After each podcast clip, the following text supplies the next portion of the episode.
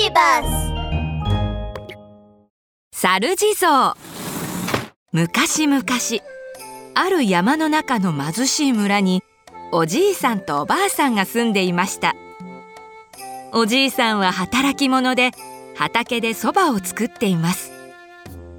しかしこの頃は山の乱暴な猿たちに畑を荒らされとても困っていました。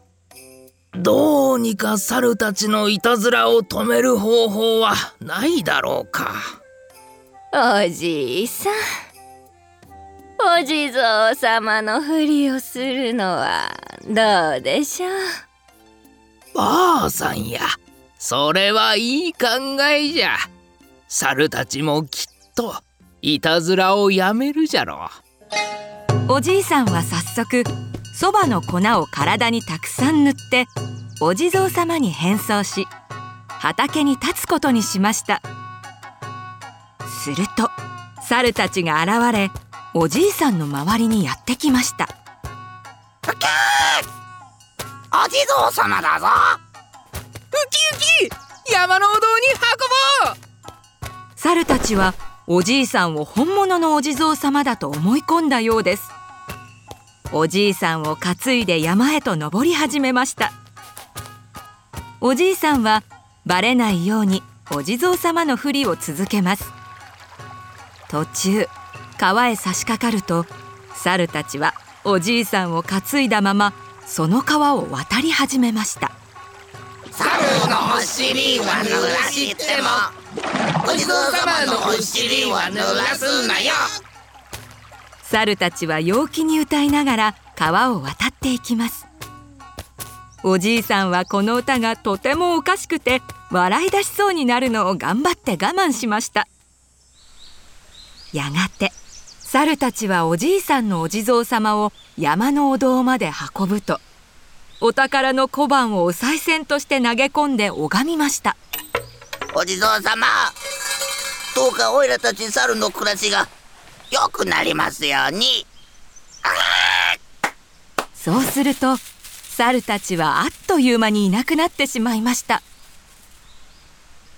猿たちがいなくなるとおじいさんは小判を手に喜びました。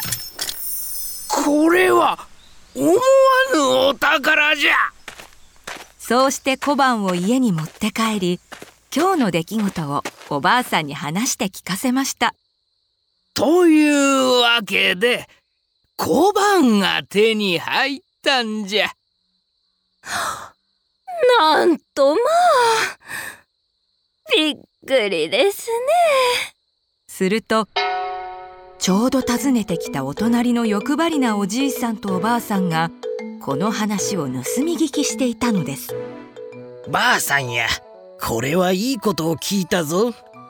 ええ私たちもお地蔵様のふりをして猿たちから小判を奪いましょう。欲張りなおじいさんとおばあさんは真似をすることに決めました。次の日欲張りなおじいさんはそばの粉を体中に塗ってお地蔵様のふりをして山の畑に立ちました。すると昨日と同じように猿たちがやってきます。またお地蔵様がいるぞ。ウキ山のお堂に運ぼう。そうしてまた猿たちは欲張りなおじいさんを山のお堂へ運び始めました。欲張りなおじいさんはバレないようにお地蔵様のふりを続けます。途中の川へやってくると猿たちは同じように欲張りなおじいさんを担いだまま渡り始めました。猿のお尻は濡らしてもお地蔵様のお尻は濡らすなよ。陽気な猿たちの歌に欲張りなおじいさんはつい笑ってしまいました。おかしな歌じゃ。なんだ？この地蔵ウキキ偽物じゃ猿たちは驚き欲張りなおじいさんを川の中に放り出してしまいました。いてウキおいらたちちを騙した罰だ。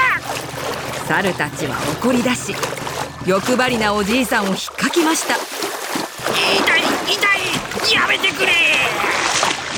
そうして欲張りなおじいさんは小判を持って帰ることもなく体中を痛めて泣く泣く家に帰ったそうです。おしまい。